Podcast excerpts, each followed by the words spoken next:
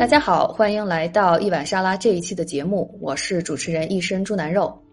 上一期节目的嘉宾呢，是一位在美国中部公立学校就读社会学专业的博士生，他之前求学的经历非常的丰富，他在国内获得了社会学专业的学士学位，然后来到美国呢，获得了东亚研究专业的硕士学位，然后他回到了社会学系，目前刚刚结束呃第四年博士的学习。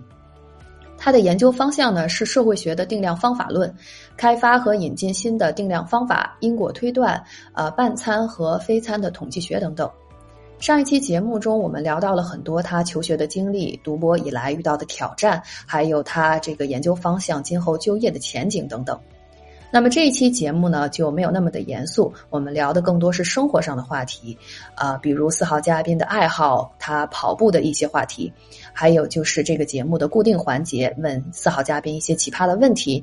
最后呢，四号嘉宾还推荐了他喜欢的一本书。那么这一期节目比较简短，所以话不多说，咱们就开始吧。就是录了一个，呃，叫什么？就是一个片，不是片头语，就是一个我为什么要做这个节目的一个初衷吧。就是觉得好像大家对博士群体都有一种刻板印象，好像就觉得博士都是那种书呆子呀，就是那种就是头发也没了呀，然后 眼镜特别厚啊，然后特别钻牛角尖儿，就是那种那种形象。但其实就是在北美这些。呃，我接触的博士，他们的生活就是挺丰富多彩的，然后有各种非常呃非常多的爱好，而且可能有的人把一个爱好就会做得很呃专业的那种程度。然后，比方说，你就特别喜欢跑步，这也是我最近才知道的。然后，我觉得这个，你你可可不可以分享一些，就是比如说你为什么突然就也不是突然，就是为什么就是喜欢上跑步，然后现在好像还就是。准备去跑半马是吧？啊，对，我觉得从你刚才一开始讲的这个，就是对博士的刻板印象和生活丰富多彩的这个对比来讲，我觉得其实我之前还是挺符合刻板印象的，因为 我我我觉得我之前还是就是挺醉心学术的，尤其是学术。对，我觉得我本科几年就挺醉心学术的，然后一直到读博的前几年，我觉得也也比较就是全身心。呃，一心一意做学术的感觉，呃，其实是就是可能就是最近一年，我觉得才才逐渐想要把生活变得更加丰富多彩一点，更加多样化一点。所以其实我跑开始跑步其实并没有很久了，我其实是去年六七月份，去年六月份我才开始跑步的，所以还没有跑了一年，在在跑圈当中其实还是很小白的。状态其实跑圈儿到底是个什么圈儿？跑圈就是跑步圈嘛。对，就是嗯，因为有时候刷小红书会看到“跑圈大神”这样的说法，所以就是它它是有一个怎么进阶的过程呢？就是你现在处于这个进阶过程当中的哪个阶段？我觉得跑步其实和做很多事情一样，它都是呃有一个很长很长的连续谱的，所以就是真正的真正的塔尖的人肯定是在非常塔尖的位置。呃，所以我也不太好定位自己，但是反正我也跑了大概，可能有十个月的样子了吧。那对我来说已经很久了，我跑两天就不行了。嗯，对，所以我觉得我现在可能在小白当中，可能已经算是稍微入了一点门了。嗯嗯，你就是有那么多的运动，为什么你最后选择是跑步这个呢？嗯，我觉得跑步的话，好一个好处是它的成本是很低的，因为其实你直接出去跑就可以，不需要花钱买任何东西。但是说，呃，跑鞋肯定是需要买的，但是跑鞋其实我觉得也成本也挺也不高，是吧？它基本上跟其他的运动所需要的装备比起来，呃，所以一方面是成本，一方面是金钱成本低，因为另外一方面是。其实它也是一种很方便的运动，因为你其实不需要去任何的场馆，你直接出门就可以开始跑，在任何地方你都可以跑。对，嗯，那你之前说你自己最享受跑步的这个这个点在什么地方呢？我觉得其实我最享受跑步的一个点，其实在于就是跑步给我提供了很强的正反馈。因为我觉得我在跑步上其实经常能够体会到很快的进步。嗯，我觉得这个是和做学术截然相反的，因为做学术好像感觉。做一个研究，你做了一年两年，呃，可能你觉得并没有什么进展，甚至你可能觉得这个东西越做越做到一个死胡同里面，做不下去还得放弃掉，就是没有什么成就感。是的，是的，至少即使是有成就感，也是一个非常长时段的成就感，它没有及时的反馈。对。然后我觉得跑步的话，其实它对于我的正反馈其实是非常及时、非常呃迅速的，而且就是它这种正反馈是一种生理上、肉体上感到非常直接的体能够体会到的反馈。嗯，因为就是你，比方说。一个月之前，你是以某一个配速跑一定的距离，然后你跑完之后，整个人就是属于一种半死不活的状态。那可能你又跑了一个月，同样的配速，同样的距离，你跑完之后就闲庭信步哦，然后是吧？呃，大气不喘，汗都不出，就是这种生理上的体会是非常非常呃呃直接的。对，然后你在这个过程呀过程当中也觉得很健康，是吧？自己就是身体上也觉得哦。我好像步入一种很健康的生活方式，然后就会也是让你心心情上会好，是不是？我觉得，呃，从就是我觉得有两个方面吧，一方面是就还是从这个正提供正反馈的角度讲，呃，的确对心情有改善改善的作用，因为你一天如果是做学术工作的话，你基本上工作完一一整天，你可能其实基本上是没有什么里程碑式的。呃，成就可以拿出来讲的，但是你如果每天跑步的话，你至少跑了一个步，我觉得至少给你提供了一点成就感的来源。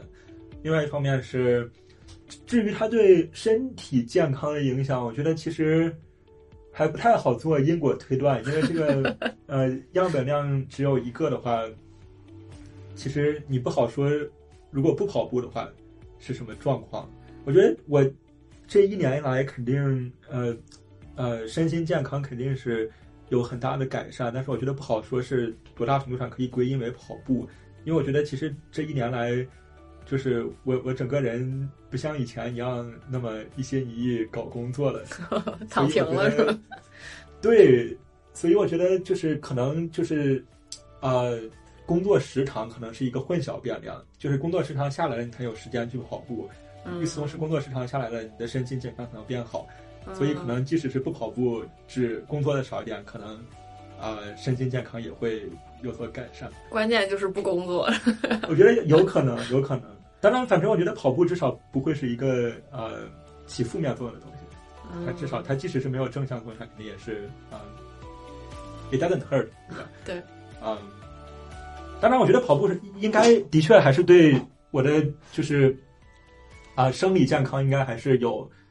正向的作用的，因为比如说我的我的苹果手表会记录所谓的心肺势能这个数据嘛，然后我比如说两年前，就是我其实今天刚看了一下我的那个呃趋势图，就是两年前我觉得呃就是整个人身心状态最最糟糕的时候，我的那个心肺势能只有三十六。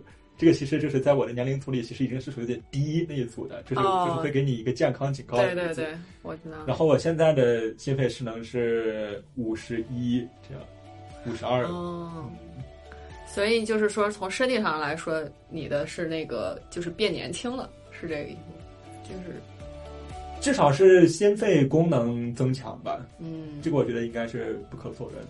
嗯。那你像我们这儿冬天这么漫长，你冬天该怎么办呢？你冬天也出能出去跑吗？在结冰的湖面上？我觉得我还不是非常非常硬核的跑者，所以我冬天其实很多时候我就得在室内跑。比如说我自己的一个呃标准是，就是大概零下十度以下，我就在外面跑不了了，我就需要到室内跑。比如说学校的。健身房里面其实是有室内的那个跑道的啊，对对对，啊，或者就是跑步机，虽然跑步机就更加无聊了，嗯，但是其实我知道很多硬核跑者，他根本是不管气温的，或者不管任何的天气条件，他都每天他一定要每天跑。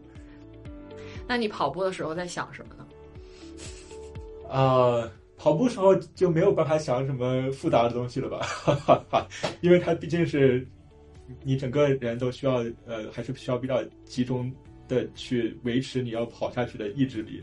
当然呃，要想什么的话，无非就是我觉得可以引用就是村上春树著名我一猜就是跑步书著名的跑步书里的说法，就是他的那个啊。你看过吗？曾经我没看过，但是他那个很有名啊，嗯就是嗯就是在我跑步的时候，我在想什么，嗯是吧？嗯哼嗯，的确，的确啊、的确。所以他其实呃，他的他的说法是，就是天气热的时候，我就想天气有多热；天气冷的时候，我就想天气有多冷。跑得快的时候，就想跑得多快啊、跑得慢的时候，至少前半句是他说的，至少前半句是他说的。但是总的来说，的确是，就是就是会会想一些这些杂七杂八的东西。然后，呃，我我自己的话，可能呃还是挺关注配速的，就是会会想，就是我这个配速跑下去的话，我跑完会是什么样的一个时间，和我之前是有多大的进步，有没有进步？它是比较，就是你不会在跑步的时候想说，哎呀，我这个 paper 怎么做出来啊？我这个方法该怎么研究？你你会不得，有的时候我就会不由自主的会想这些事儿。我觉得如果是走路的话，会想这些；跑步的话，前面一两公里，我觉得可以想这些。呃，到后面的话，因为你的心心率到了一定程度之后，就是呃，你你其实没有办法进行很高级的思维。你就想我怎么把这个跑完，嗯 我活活着跑回去之类的。的确，的确。呃，你八月份要去跑半马是不是？的确，的确，的确，八月份要跑半马，因为我其实是前段时间刚跑了一个我我自己的第一次呃跑步的比赛吧，相当于是，呃，但是那个比赛只有八公里，但是我第一次参加比赛，我觉得还是很享受的，因为和几千人一起跑，然后路边还有一些人加油鼓劲，我觉得是非常非常好的气氛，所以我，回来之后立刻又报另外一个半马，又报了一个十月份的半马。哇，这算是一个就是跑者他的进阶的一个，我感觉好像跑步人多多少少都会想去跑半马，是是不是一个？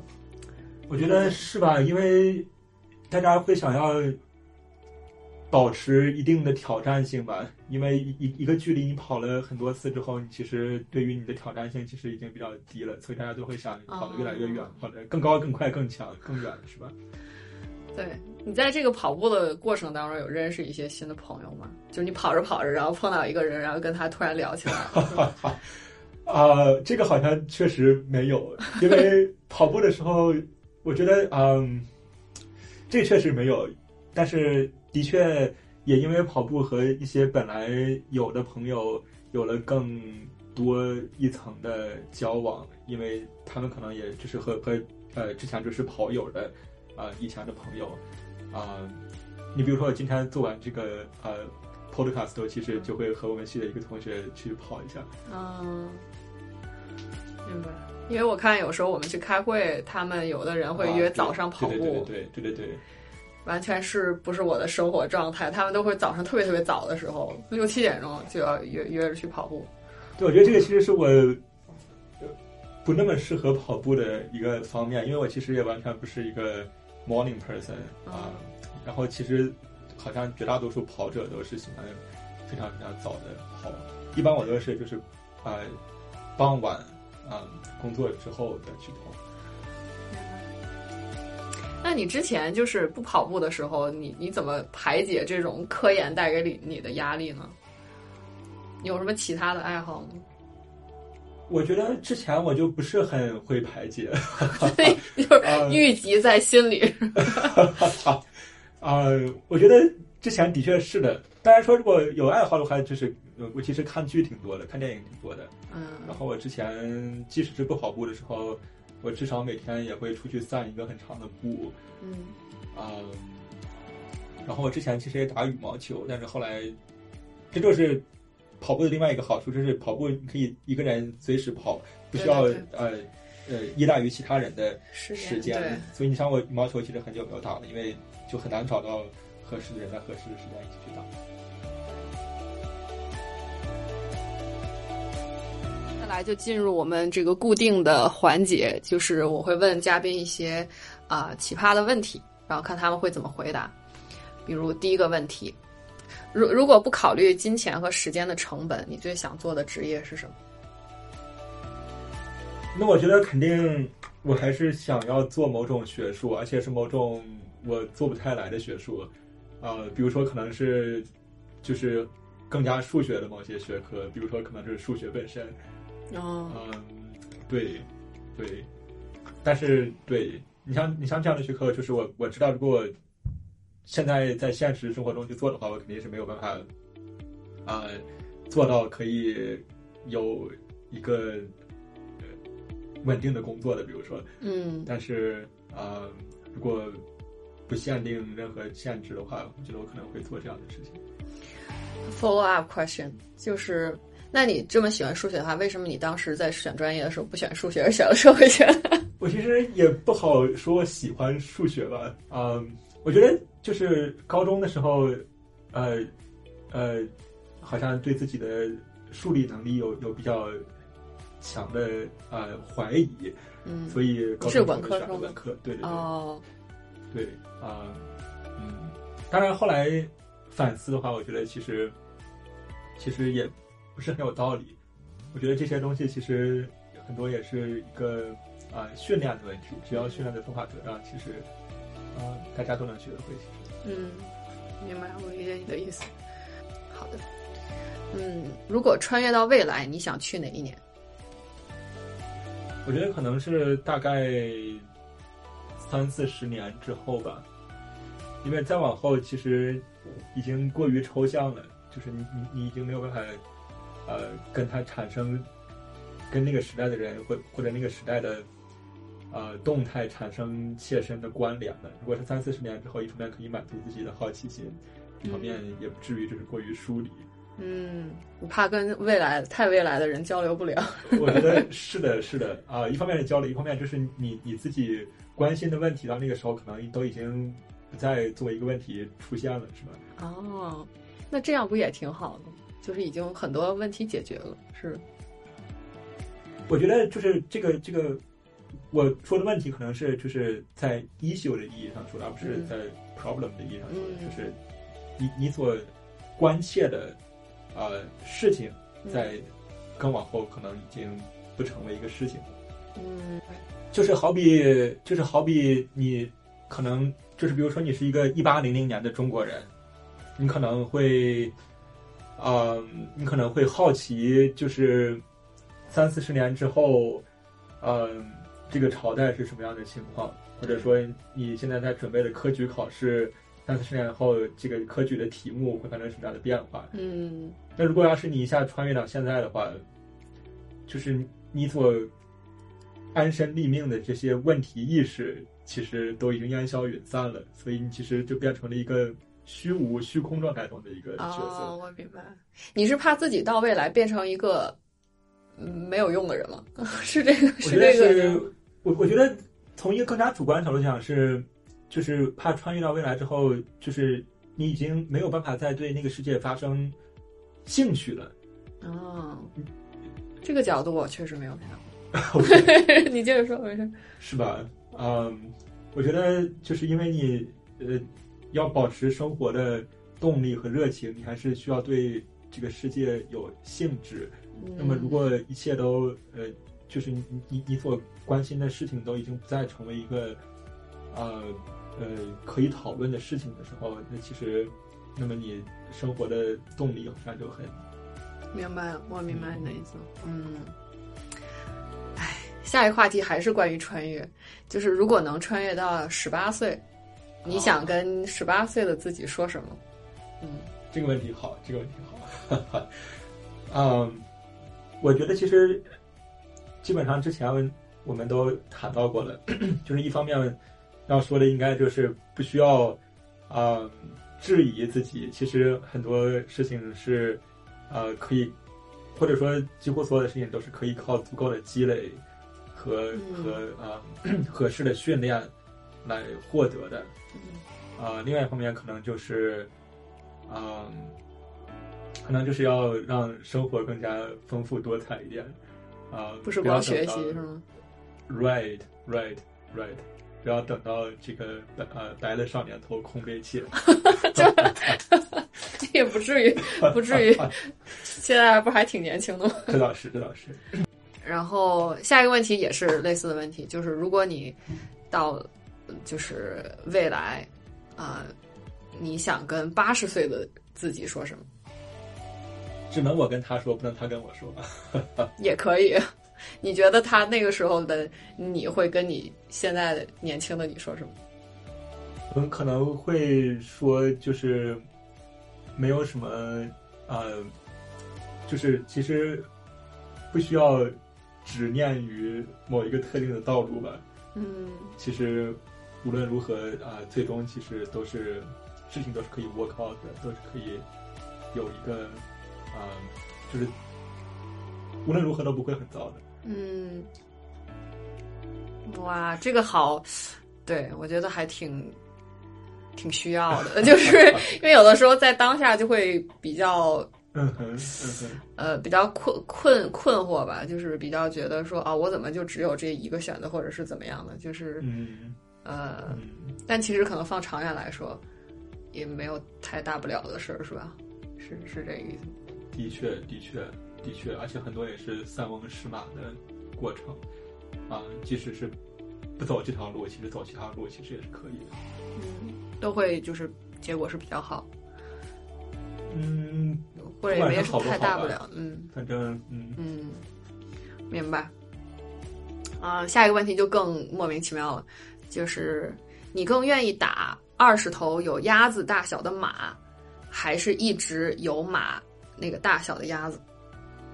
你都是从哪里 想的这个问题呢？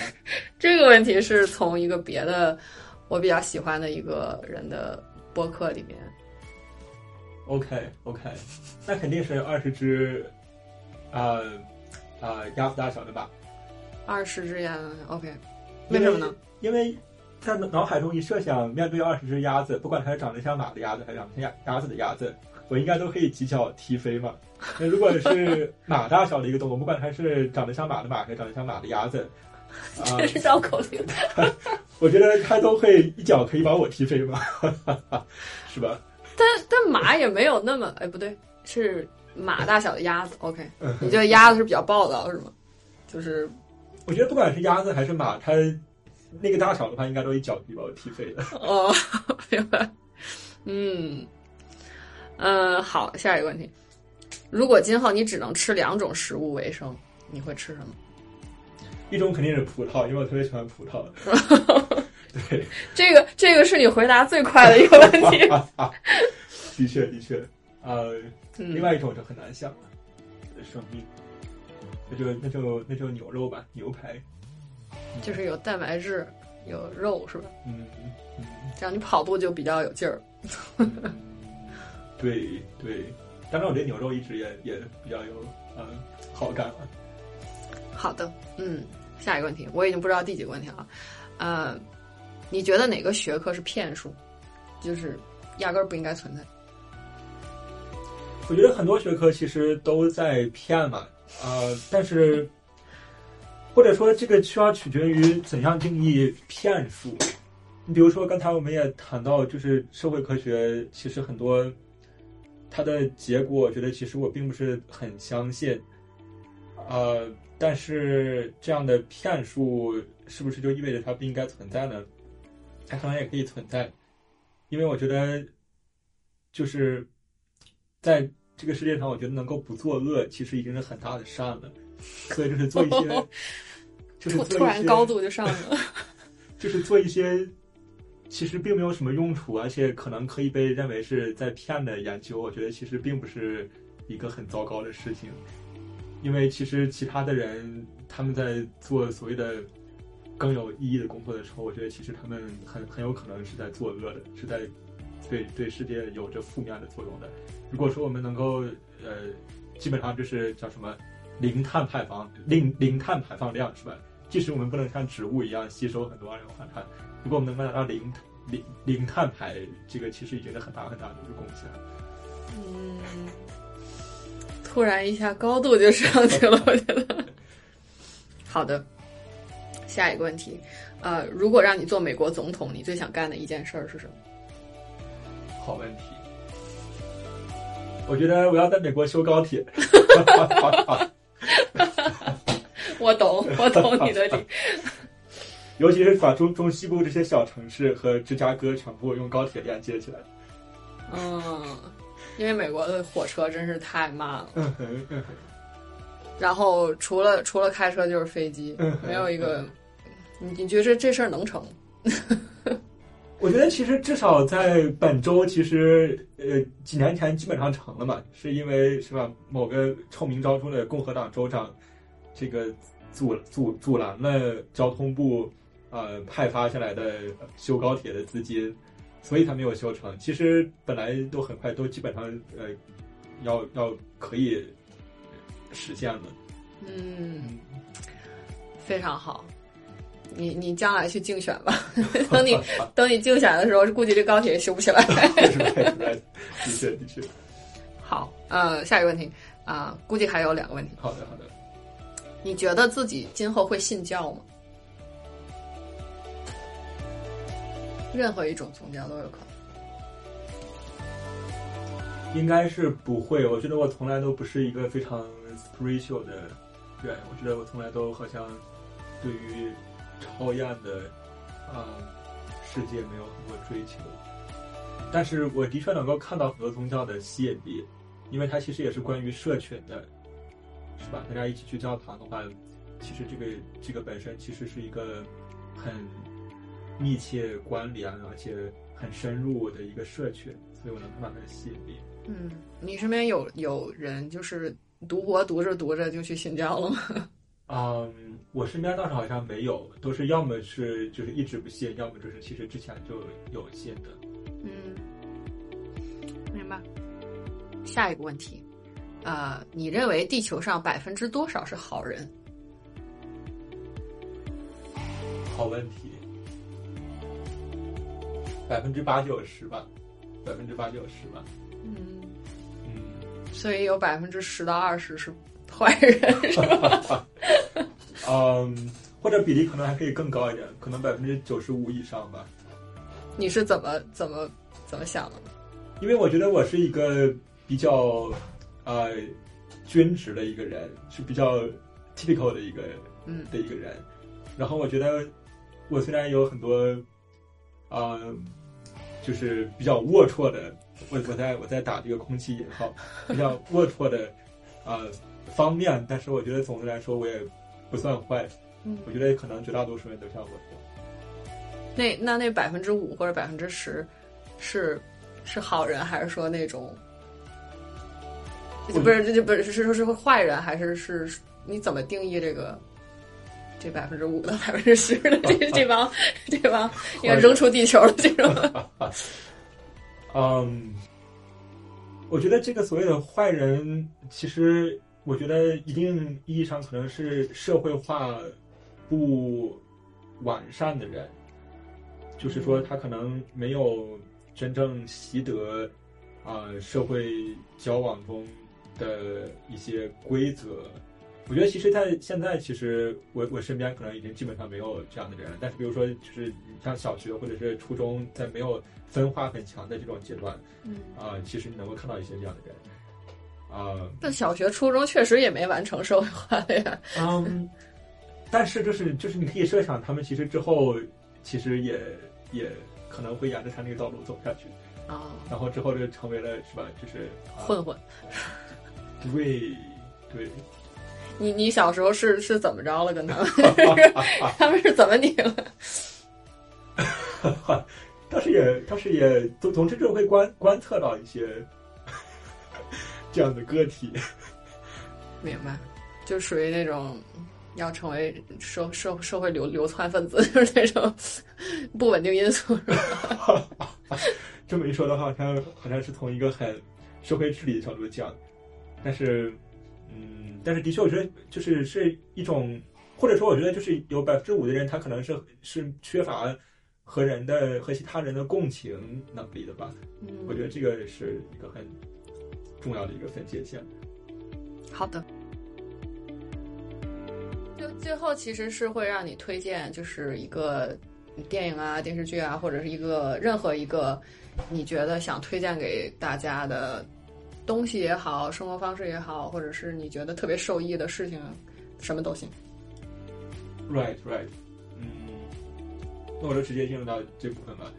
嗯，我其实本来就是想要推荐村上春树的跑步书，但是之前已经出现了啊、但是我还是我还是就是更加具体的推荐一下吧。嗯就是我觉得村上春树是非常善于用跑步来谈人生的。嗯就是我在读他这个书之前，我我一直觉得用跑步来谈人生是一个非常凄厉的说法，是就是非常俗啊，其实是吧？嗯你看呃，就是我一直都觉得好像呃，就是用这样的思维方式好像是很尴尬的一个事情。但是他这个书，我觉得呃读过之后一点也不觉得尴尬，他真的就是很很擅长呃用跑步来类比人生，然后包括他是一个作家嘛，尤其是一个长篇小说小说的作家，所以我觉得他的工作和生活方式其实和做学术其实是挺接近的。对对，嗯嗯，所以我觉得尤其呃适合就是做这种工作的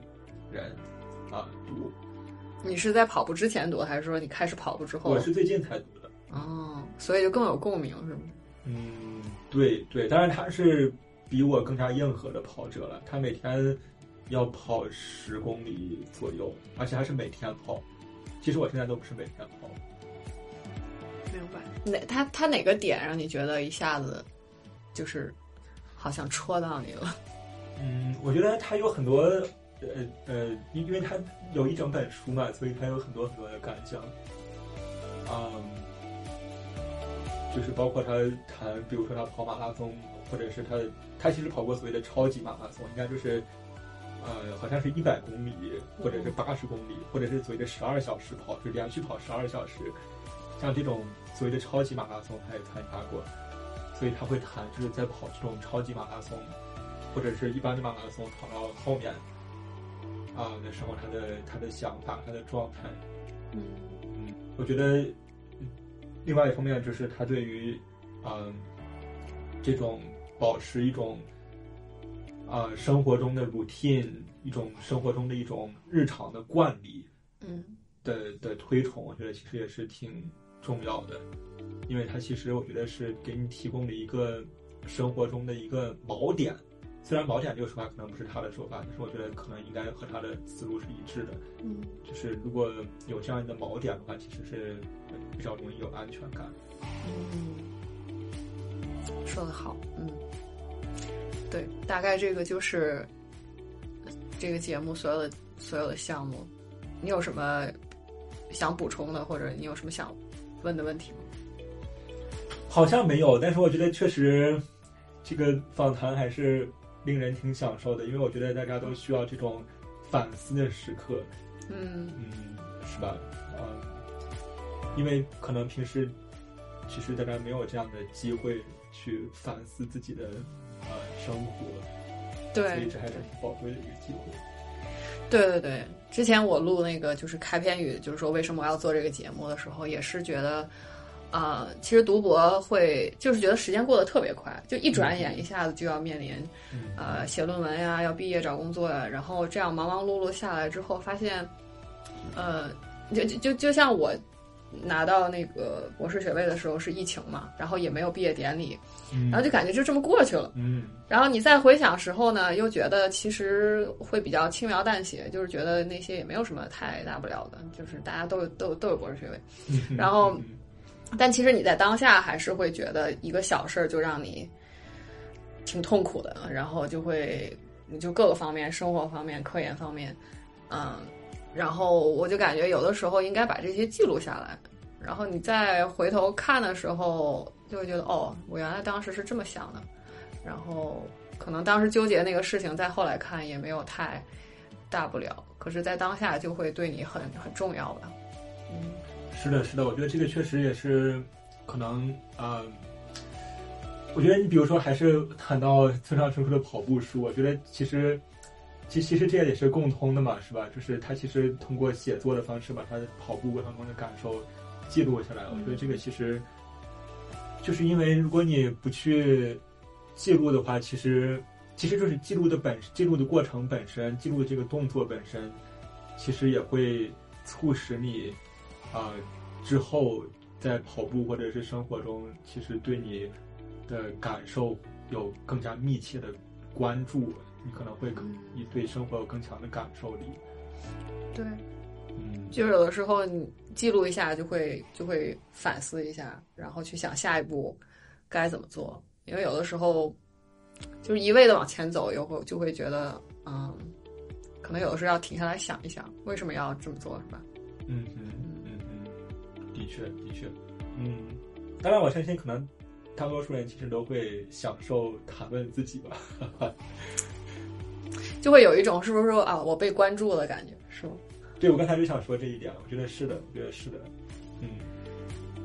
对，其实也是啦，我感觉，呃，我做这个节目，觉得好像我们这个群体就是也没有被也没有被关注到，就是 好多好多人都有一些多多少少遇到一些困难，或者是精神健康上面的问题，然后大家就觉得就把它习以为常了吧，就觉得大家都有大家都有病，对，我这点病又算什么呢？